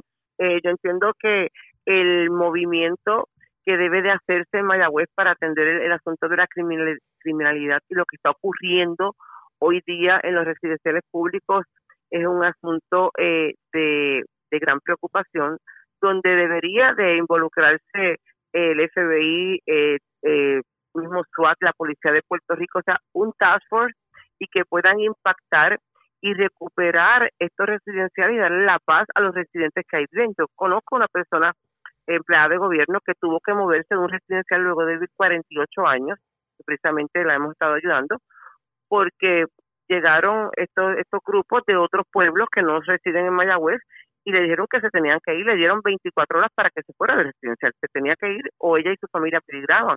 Una persona completamente seria, adulta, mayor, que jamás pensó que tenía que abandonar su hogar. Eh, y, y tienen que haber, tienen que haber, ¿verdad?, unas consecuencias a esto, pero tiene que haber una acción directa e inmediata de, de la, la, la seguridad del país, con los esfuerzos que tengan que hacer con otras agencias federales, organizaciones, pero tiene que ocurrir, no podemos dejar la gente eh, a la deriva en una inseguridad. Aquí tú escuchas en muchísimas ocasiones, no son fuegos artificiales, tú escuchas todo tipo de armas. Y yo vivo bastante cerca de los residenciales y cerca de la comandancia y las personas están sumamente preocupados. En el tema de la violencia de género, mira, el, el mes de noviembre yo estuve precisamente en República Dominicana atendiendo eh, a 300 policías de la Policía Nacional con el tema de la violencia de género. Y te traigo esto porque debería de ocurrir aquí en Puerto Rico en cada uno de los pueblos. Cuando yo fui senadora en mi primer término, uno de mis proyectos que firmó el pasado gobernador Luis Fortuño es que todos los municipios de Puerto Rico deben de tener una oficina de asuntos de la mujer constituida. Así que le corresponde a la procuradora de la mujer revisar y fiscalizar que eso esté ocurriendo y más aún a la Procuraduría de la Mujer preparar a ese personal que dé esos servicios, porque no todas las mujeres pueden llegar a nivel central o a San Juan a buscar estos servicios de ayuda. Los servicios existen, la ayuda existe para la mujer que es víctima de violencia Lo que pasa es que de eh, lo que pasa es que caemos a un problema eterno de la zona oeste de Puerto Rico y es el discrimen porque por ejemplo nosotros recordamos que Mayagüez inclusive tenía una fortaleza del oeste. Usted pasa por la fortaleza del oeste. Yo tuve la oportunidad de pasar por allí cuando, cuando participamos del encendido navideño. Y allí lo, aquello está abandonado, aquello tiene sillas en la entrada, aquello tiene caja. Y uno, hubiera, y uno dice, pero si aquí se hicieron cosas en pasadas administraciones que buscaban precisamente el que los ojos de Puerto Rico también miraran al oeste. No tengo que mencionar el caso del centro de trauma que todavía se está esperando. Claro, y eso, y, y eso es que traes es muy interesante, porque realmente eso no tiene costo eh, este significativo, porque la facilidad existe y lo que ocuparía es el personal que ocuparía esa oficina de Fortaleza del Oeste es un representante de cada agencia del gobierno que están en estos momentos destinados, ya están cobrando, ya tienen ¿verdad? su posición, su salario, no tienen que que hacer una contratación nueva, es destinar una persona de cada agencia para que en un solo lugar, como si fuese un permiso único, las personas puedan resolver todos sus problemas sin tener que estar recurriendo, ¿verdad?, eh, como una machina a diferentes agencias durante eh, alrededor del pueblo, sacando distintas citas en diferentes días. Yo creo que esa oficina debería de estar, nunca debió de cerrar, eh, debería estar funcionando, porque no le veo la razón por la que cerró, porque si el edificio está y el personal pertenece a las agencias del gobierno, que no hay que hacer una contratación nueva, es cuestión de voluntad y de destacar a las personas ahí. Así que yo creo que, que debería de, de volverse a poner operante y incluir ahí una oficina de asuntos de la mujer que funcione, porque la oficina, el tema de, erradicar la violencia de género es más bien un tema de educación y conocimiento. Cuando las mujeres o los hombres que son víctimas de violencia de género conocen cuáles son los alcances de las leyes, dónde están los servicios, dónde puedo, si tengo un problema de carácter, dónde me pueden ayudar y me protegen sin que me afecte en mi zona laboral o mi privacidad o por vergüenza que mis amistades o familiares no lo sepan, dónde recibo esa ayuda, porque existe y es gratuita. Entonces las personas comienzan a buscar ayuda y a prepararse. Nadie quiere ser agresor. Ninguna persona se levanta hoy y dice, hoy quiero matar a, a mi esposa o a mi familia o a mis hijos, yo quitarme la vida. Hay unos problemas hay una historia detrás de eso, hay unas raíces de dolor, de sufrimiento, de maltrato. Y más que eso, Ariega, tenemos que llevar este mensaje a las escuelas superiores de Puerto Rico, evitar la violencia en el noviazgo. Es significativo los casos de violencia en el noviazgo porque están arrastrando sus vivencias familiares a sus nuevas relaciones personales y estos van a ser los adultos del futuro. O sea, es una cadena que no va a terminar nunca si no lo atacamos con educación, con conocimiento. Hay cinco formas directas e inmediatas de violencia de género.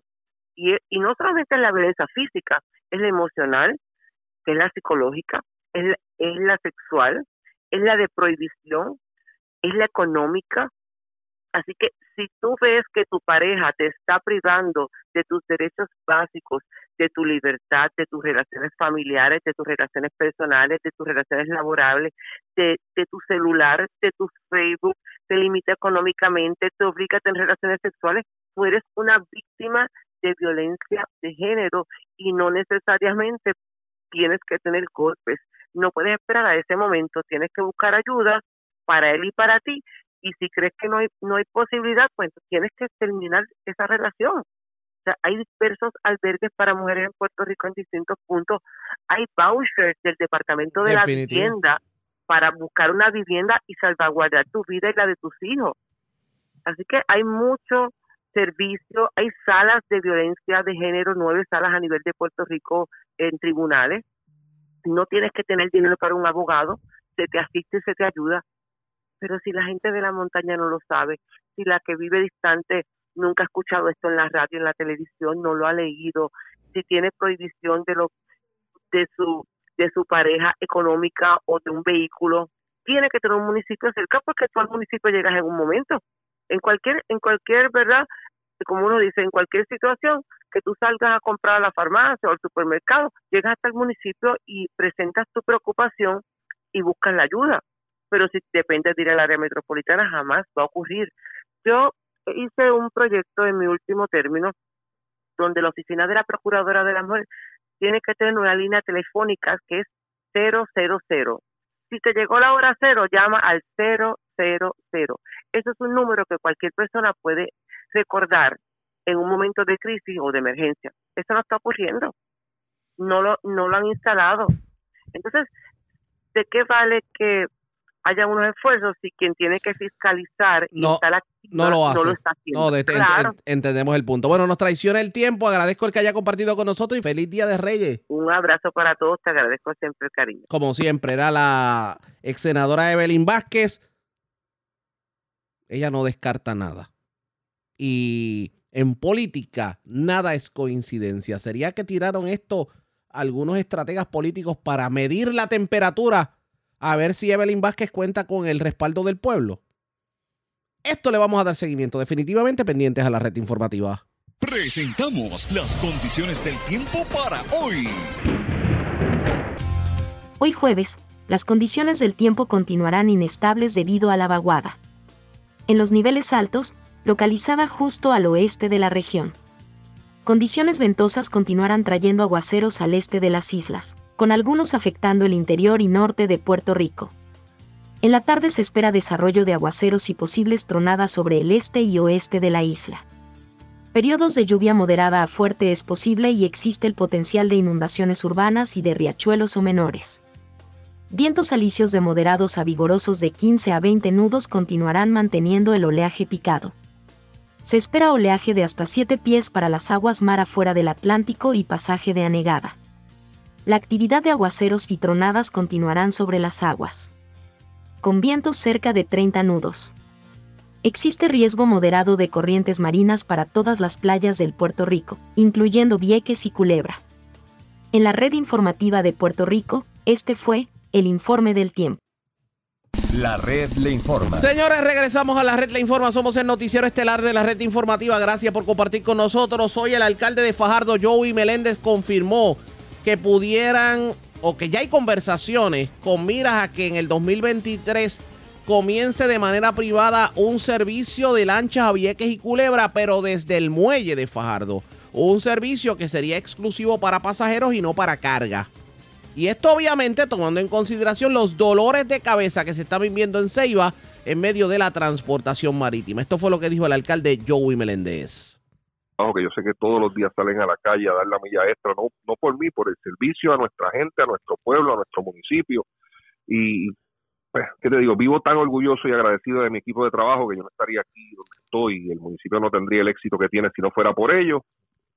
Wow, que el, el año 2022 sin duda fue un año de muchos éxitos que esperamos, que esperamos superarlo en el 2023. Disculpa, aparte de, de lo, del atractivo en la zona este de Puerto Rico, siempre fue un municipio muy transitado por el hecho de que, pues, todos recordamos que históricamente el muelle de Fajardo se utilizaba para la transportación marítima. Ave María, mira por dónde me acabas de dar, se me había olvidado hablar de eso, Arriaga. Sea dónde, sea dónde viene, perdóname. Eh, no sé por qué tengo el leve presentimiento y usted me corrige. Viene un proyecto no solamente de rehabilitación del muelle, sino para que haya una segunda alternativa de transportación marítima para Vieques y Culebra desde Fajardo. Eso es así, Arriaga mucha gente pensó que cuando ese terminal se fue, pues había personas que, ah, mira, el alcalde de Fajardo lo quiere para, para hacer algún proyecto millonario, esto y lo otro, hablaban de los grandes intereses, que yo siempre digo, pero ¿quiénes son los grandes intereses? Dime, dime a ver quiénes son para ver si me los traigo para Fajardo a invertir. La cosa es que tenemos, mira, ese ese acuerdo, Atiaga, que bueno que me lo dice, porque ese acuerdo lo vamos a firmar ahora en enero. Bueno, de, mi parte ya está firmado, es cuestión de, verificar unos cuantos detallitos y que nos los termine de aprobar el, la autoridad de los puertos pero tanto el gobernador Pedro Pierluisi como el, el director de la oficina de los puertos, eh, Joel Pizá, han estado bien interesados en este proyecto. Yo he tenido conversaciones ya con la gente del gobierno de Islas Vírgenes, porque, digo, y, y para aclarar lo que dijiste, una segunda alternativa de transportación para la gente buena de Vieques y Culebras desde Fajardo, eso va, eso, eso es de seguro. Eso no es que si lo estamos evaluando, una línea de transportación privada desde Fajardo hacia Vieques y Culebras va. Lo que sí es, y si hay alguien si alguien que me está escuchando entiende que yo me equivoco, pues me corrige, no tengo problema, es que en lo que hemos hablado hay un contrato de exclusividad en cuanto a ferries eh, de transportación de vehículos. O sea que desde Fajardo usted solamente podría montarse con su bultito o, cositas en una lancha y, vamos a tener el servicio para pasajeros. Si usted quiere llevar su vehículo para Vieques y Culebra, pues tiene que hacerlo desde Ceiba. Pero está bien, con eso, con eso no hay problema. Eh, la cosa es para San Tomás, entonces sí tendríamos un ferry para llevar para llevar vehículos tanto de aquí para San Tomás como de San Tomás para acá crear esa especie de, de intercambio relación de intercambio cultural y económico y, demás. Déjeme, este, déjeme, déjeme entender un poquito. Solamente se permitiría para viajes hacia Vieques y Culebra transportación eh, ciudadana o sea eh, pasajero. Pasajeros pasajeros y no vehículos. pero eso ayudaría por ejemplo hay personas que preferirían, si tienen algún tipo de cita médica en Fajardo o algún tipo de gestión en Fajardo, irse por el ferry de Fajardo y no llegar a Ceiba y tener que tomar una guagua y llegar a Fajardo. Oye, pues seguro, es, más, es más complicadito tener que hacerlo desde Rupert Road, está, está bastante adentro y acá va a ser, va a ser más sencillo.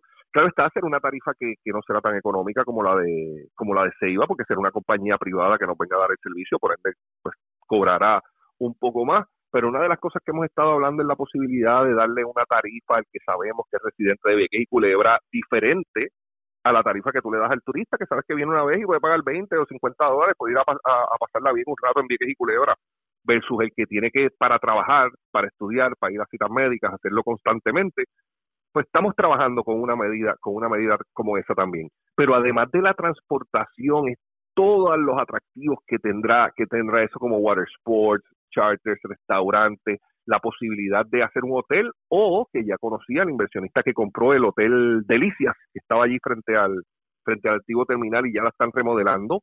Arriaga ya también compraron lo que era el, la estructura donde era el edificio o el edificio donde era el restaurante Rosa Seafood, que pasa frente a la que está frente a donde pasa la desembocadura del río lo compraron también eh, te digo venimos bien agresivos con el proyecto de estorbos públicos que pronto estaremos anunciando por la emisora estaremos dando una orientación para las personas que quieran adquirir un, estorbo público a un precio bien bajito para remodelarlo y hacerlo atractivo y rescatar y darle vida y revitalizar y repoblar nuestro casco urbano o centro de la ciudad, pues eso es una prioridad pero los estorbos públicos no están solamente en el casco del pueblo, si usted se va a Florencia, a Santicina, a Montebrisa, a Convento, a Fajardo Garden, en todas las comunidades hay estas casas abandonadas, sin ventanas, con el pasto que te llega casi al techo de la casa.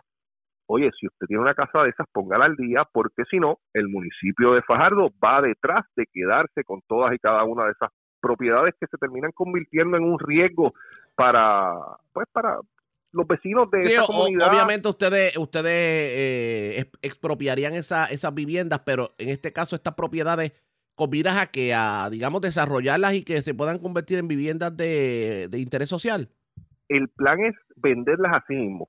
En estado de estorbo público, yo te la, perdonando la expresión, ¿verdad? Como dicen en el campo, a, precio de pescado a bombao, pero tú me, si tú me compras una casita de esa que cuesta 5 mil dólares, que tú sabes que con tu invertirle 15 o 20, después la puedes vender en 75 o 100, pues tiene que ser con una garantía de, de personas eh, que con un compromiso de vivir la cierta cantidad de años, eh, de no venderla en, en, cierta cantidad de tiempo. No tengo todos los detalles aquí conmigo en este en este momento. Le vamos a dar primero la prioridad a personas que no tengan su primer hogar y adicional durante los primeros tres meses, una vez las quieras, tienes que demostrarme. Nosotros vamos a tener unos inspectores que van a estar visitando estos antiguos estorbos públicos y me tienes que demostrar, no es que en tres meses ya tú tengas la casa remodelada, pues, es casi imposible, pero en esos primeros tres meses tú me tienes que demostrar que comenzaste a hacer algo, tal vez cambiaste una ventana, tal vez pelaste la casa, tal vez limpiaste un poquito, pasaste máquina de presión, pero que se vea el progreso y el desarrollo que tú vas a hacer que esa estructura deje de ser considerada. Ese es el plan del alcalde de Fajardo, Joey Meléndez, no solamente... Eh, volver a utilizar el muelle de Fajardo para viajes a Vieques y Culebra, sino aprovechar en el casco urbano las estructuras que se consideran estorbos públicos, venderlas a un precio barato, pero con el compromiso de que las personas las van a rehabilitar y a vivir por cierto periodo de tiempo. ¿Cómo se va a materializar todo esto?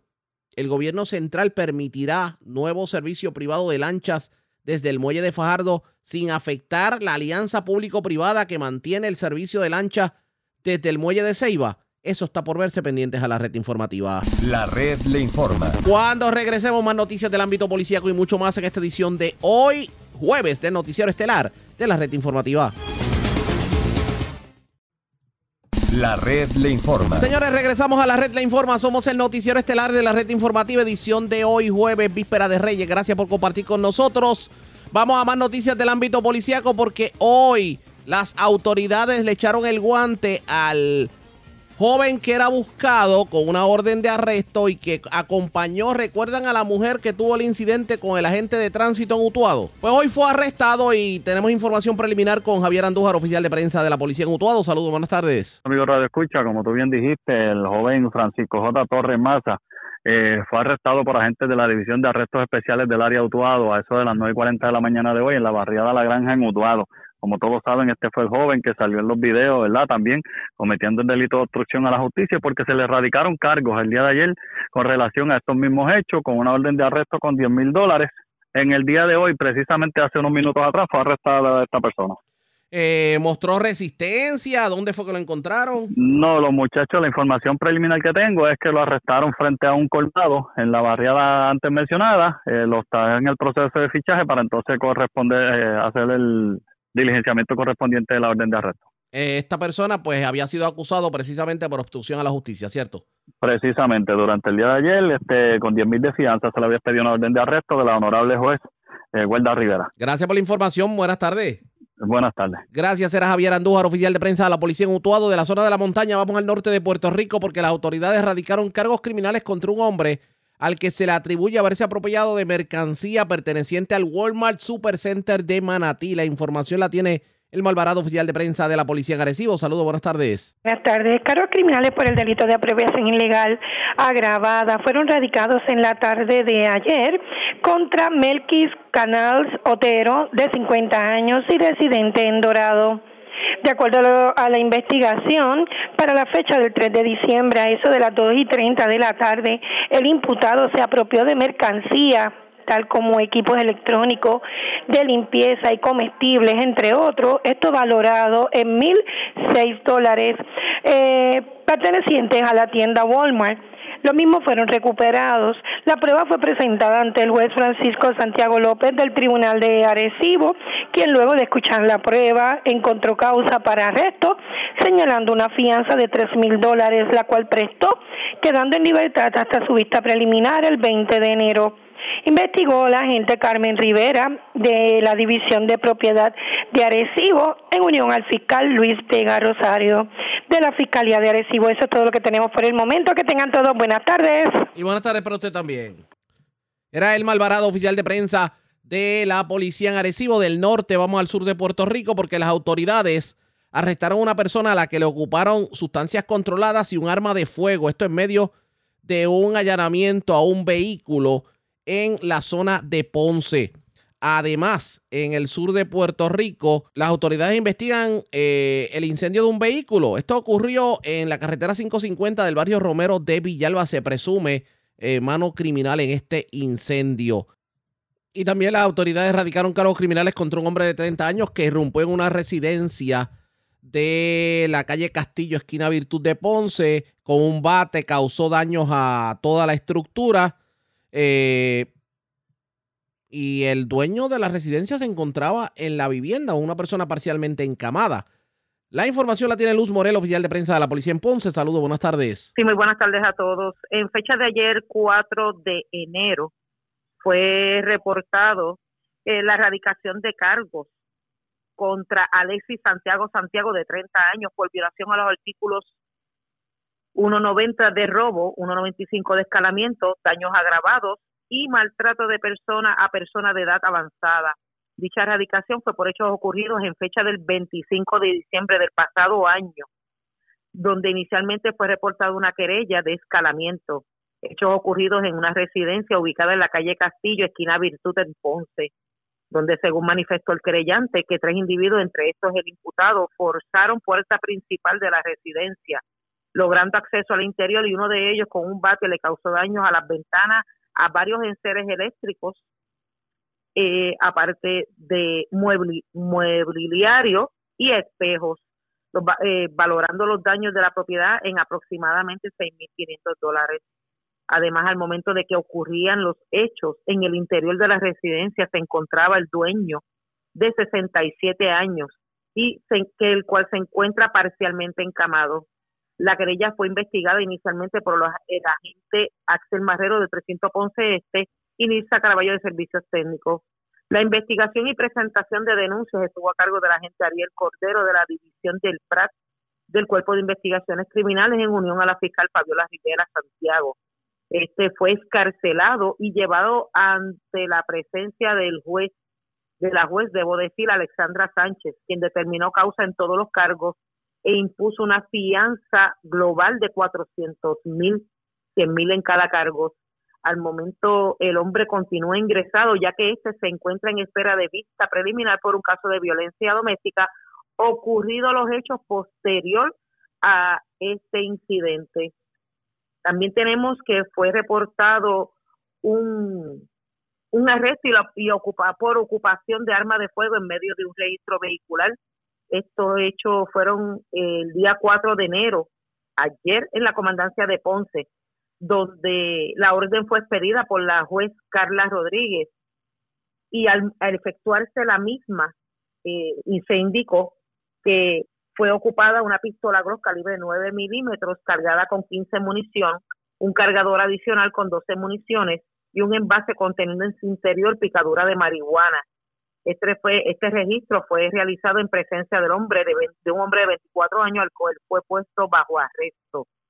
El caso se consultó con la fiscal Ana Sebe, quien instruyó que quedara bajo la custodia de la policía para la erradicación de cargos correspondientes.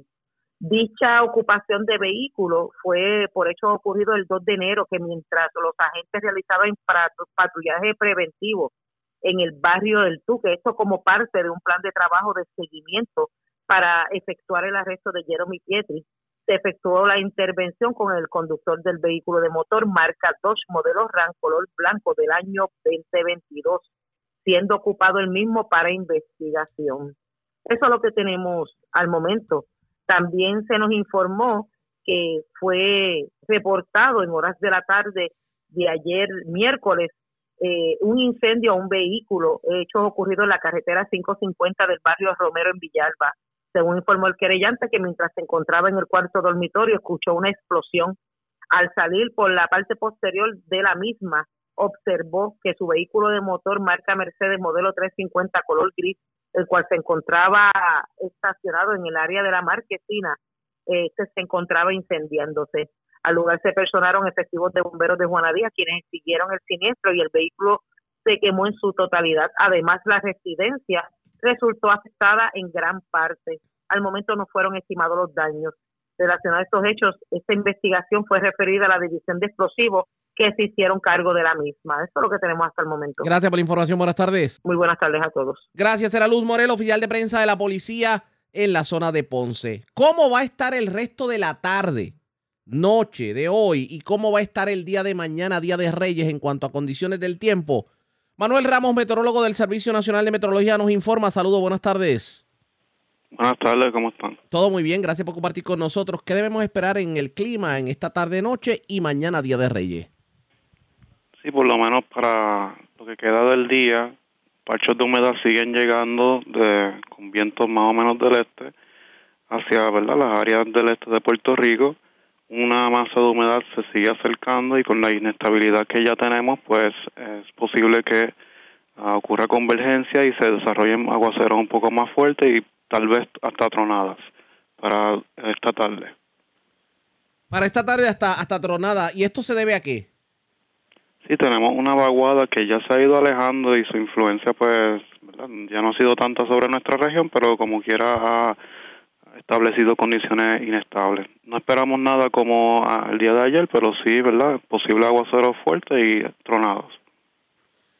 Para mañana, Día de Reyes, ¿qué debemos esperar? Sí, las condiciones van a seguir gradualmente mejorando, ¿verdad? Mañana, digo, disculpe, ayer fue el pico de la actividad y hoy ha ido bajando la intensidad y esperamos que mañana también ocurra aguacero, ¿verdad? Moviéndose hacia el este de Puerto Rico y alguna convergencia durante la tarde en el oeste. Ah, ¿Verdad? Las tronadas no son tan esperadas como el día de hoy, pero ¿verdad? no se descartan. Y en este, en este caso, obviamente, va a ser un clima más tranquilo si se van a reportar lluvia. El fin de semana largo, este del día 7, día 8, ¿debemos sentir buen tiempo o debemos repetir algún tipo de condición problemática como lo vivimos ayer y hoy? Ah, no tanto como ayer, ah, ayer ¿verdad? fue el pico de la actividad, pero sí, ¿verdad? Alguna actividad de aguacero. Ah, hay otra vaguada de, niveles altos que también se debería seguir moviendo y afectando para hasta temprano el domingo. Pero, ¿verdad? No esperamos ninguna actividad como el día de ayer. Vamos a estar pendientes. Gracias por haber compartido con nosotros. Buen fin de semana. Igual a usted también era Manuel Ramos, meteorólogo del Servicio Nacional de Meteorología. Hoy va a llover esta tarde, va a continuar lloviendo. Mañana, Día de Reyes, debe estar más tranquilo, pero sí se van a reportar lluvias. Y el fin de semana se espera que mejoren las condiciones del tiempo. Cierro con esto, cambiando de tema. Atender el impacto demoledor que representará el recorte presupuestario que tendrá el municipio a raíz de la eliminación del fondo de equiparación. Eso es parte del plan que tiene el alcalde de Comerío, José Santiago, para atender el año 2023, porque ahora los alcaldes tienen menos dinerito para poder trabajar. Esto fue lo que dijo el alcalde.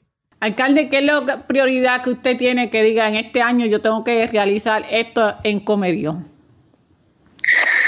Mira, nosotros en, en el caso de Comerío tenemos el reto grandísimo que representa el recorte presupuestario que pretende hacer ya la Junta Fiscal en este año para llevar a, prácticamente cero eh, el fondo de equiparación y eso en el caso de Comerío tendría eh, un impacto demoledor, nos, nos incapacitaría para continuar eh, sirviendo como gobierno local a nuestro pueblo.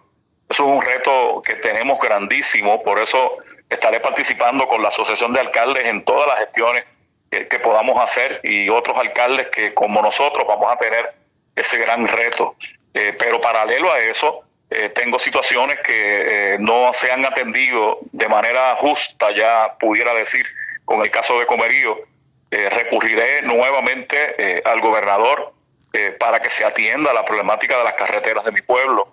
La 167 sigue en el mismo estado desde María, ya son más de cinco años Ahora tenemos otro derrumbe que cerró la carretera hace aproximadamente dos meses. La vía principal de acceso al centro urbano está cerrada eh, con un impacto bien negativo al comercio de esa zona, eh, que no puede entonces accesar la clientela que usualmente les visitaba. Así que este reto de las carreteras eh, y, de la reconstrucción que no, no avanza a llegar es parte de esa prioridad que tenemos nosotros aparte de, de, de, la agenda, como te decía, de cómo lograr que el gobierno y la Junta Fiscal eh, enmienden ese plan eh, de ajuste, esa, ese, ese plan que pretende acabar con municipios eficientes como el nuestro. Eso es insólito y, y, y es una lucha que tengo que dar de manera prioritaria este año. Vamos a ver cómo le va a los alcaldes ahora con menos dinero en el 2023 para hacer la obra. ¿Qué ocurrirá? Ustedes pendientes a la red informativa. La red le informa. vamos a la pausa. Regresamos a la parte final del noticiero estelar de la red informativa. La red le informa. Bueno, señores, regresamos esta vez a la parte final del noticiero estelar de la red informativa de Puerto Rico. ¿Cómo está Estados Unidos? ¿Cómo está el mundo a esta hora de la tarde?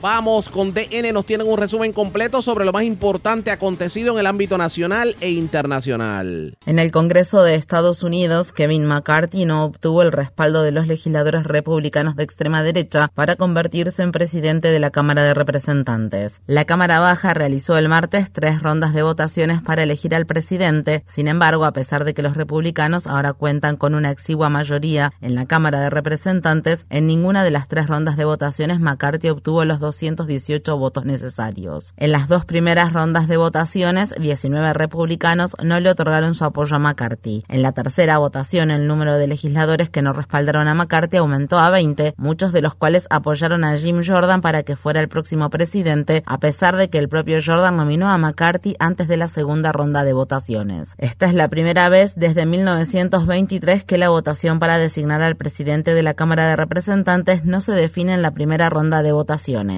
Después de la tercera votación, la Cámara Baja decidió aplazar la sesión hasta el miércoles al mediodía. Ninguna persona ha obtenido la mayoría del número total de votos emitidos por apellido. No se ha elegido a un presidente. No está claro cuánto tiempo le llevará a los legisladores elegir un presidente, pero hasta que eso no suceda, la Cámara de Representantes no podrá llevar adelante otros asuntos, incluida la toma de juramento de los nuevos legisladores. Para más información sobre el caos que se vive en la Cámara de Representantes, visite nuestro sitio web democracynow.org/es. En el Congreso de Estados Unidos, la senadora Patty Murray hizo historia el martes tras en la primera mujer en servir como presidenta pro tempore del Senado. Este hecho ahora la coloca en el tercer lugar en la línea de sucesión presidencial, ya que se encuentra después del vicepresidente y del presidente de la Cámara de Representantes. La Administración de Alimentos y Medicamentos de Estados Unidos ha anunciado que las farmacias minoristas y de pedidos por correo ahora pueden vender la píldora abortiva mifepristona directamente a los pacientes que cuenten con una receta médica. El Colegio estadounidense de obstetras y ginecólogos celebró la medida. En un comunicado el grupo dijo, aunque el anuncio de hoy de la Administración de Alimentos y Medicamentos no resolverá los problemas de acceso para todas las personas que buscan servicios de aborto, permitirá que más pacientes que necesitan mifepristona para realizarse un aborto farmacológico tengan opciones adicionales para asegurar este medicamento vital. El Ministerio de Defensa de Rusia ahora ha admitido que al menos 89 soldados rusos murieron en sus cuarteles el día de Año Nuevo a causa de un ataque con misiles que Ucrania perpetró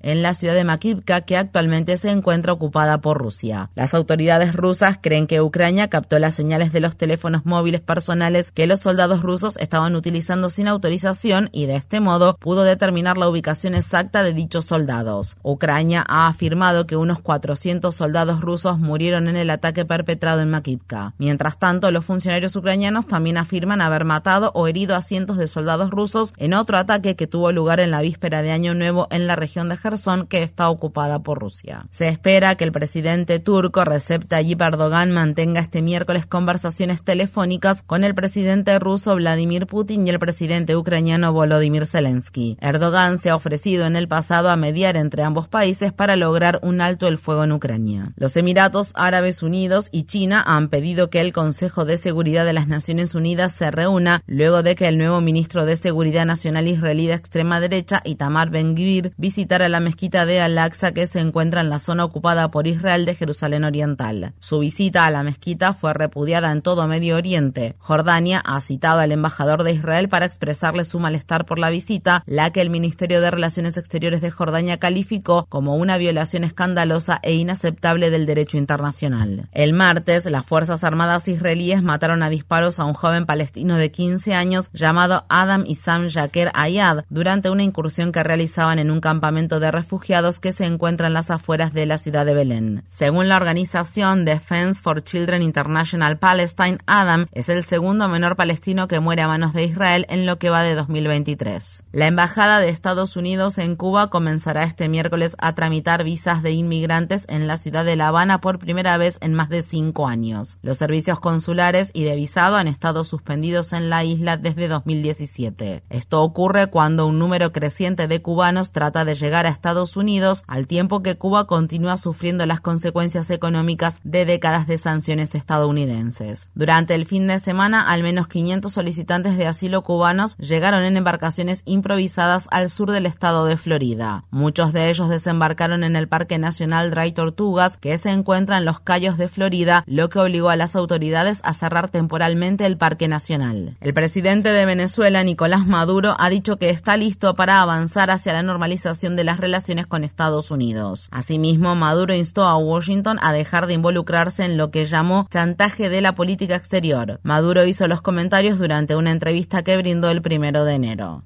Con Estados Unidos de Norteamérica, ellos han estado lamentablemente atrapados en una política sin sentido sobre Venezuela. ¿eh? Al apoyar instituciones inexistentes, una presidencia interina, una asamblea de Narnia, que ellos siguen apoyando. De alguna u otra manera, el chantaje en política exterior desde la Florida, de Miami-Dade, funciona con mucha fuerza en la Casa Blanca, en el Departamento de Estado. Digo de alguna manera porque es lamentable.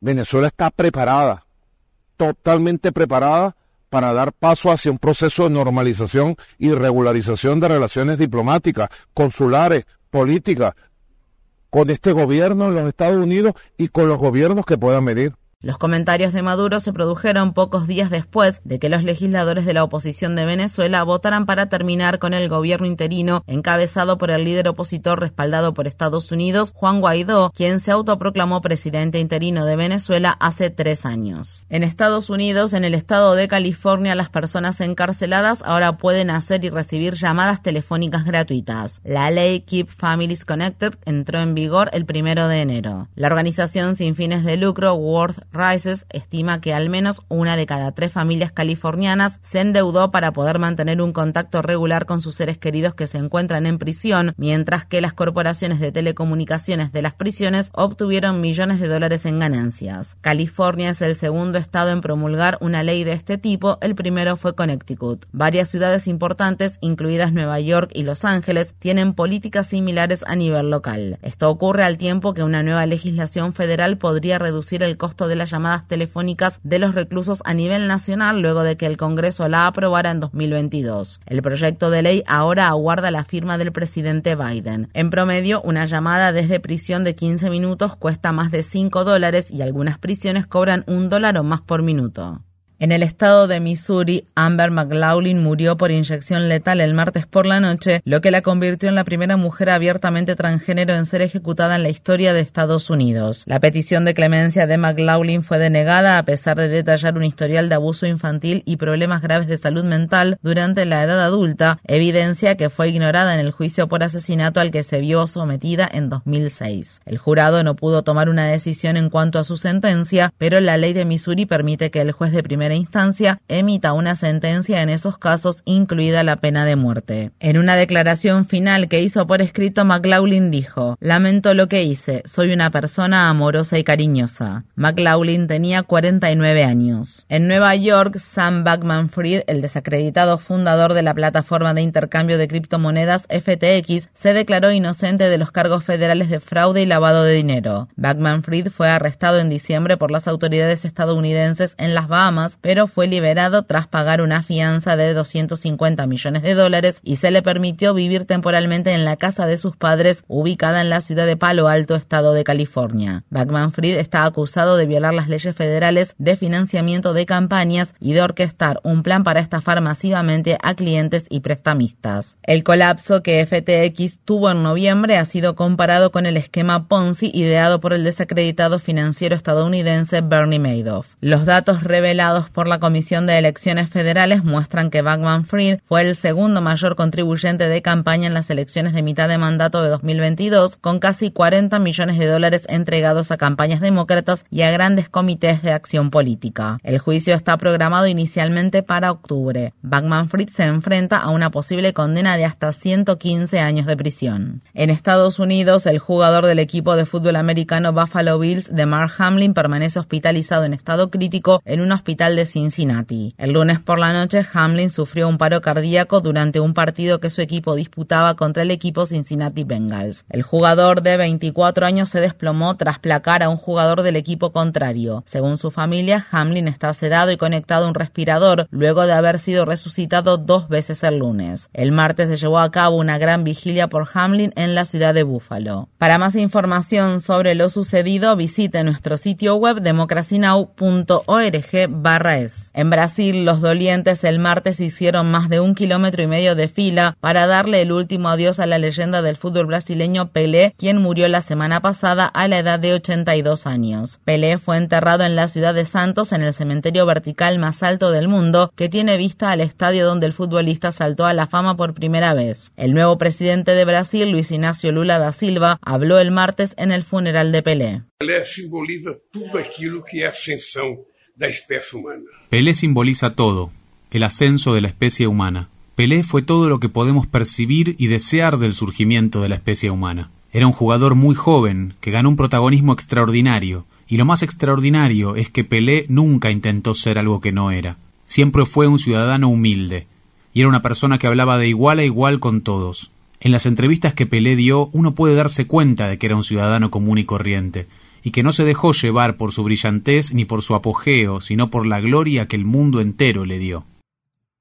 La red le informa. Bueno, señores, enganchamos los guantes. Mañana no tendremos noticiero de la red, ya que estamos en Día de Reyes, en programación especial alusiva al Día de Reyes. De ser necesario, interrumpiremos la programación. De no ser así, regresamos el próximo lunes a la hora acostumbrada cuando nuevamente a través de Cumbre, de Éxitos 1530, de X61, de Radio Grito y de Red 93, que son las emisoras que forman parte de la red informativa, le vamos a llevar a ustedes resumen de noticias de mayor credibilidad en el país. Hasta entonces, que la pasen bien.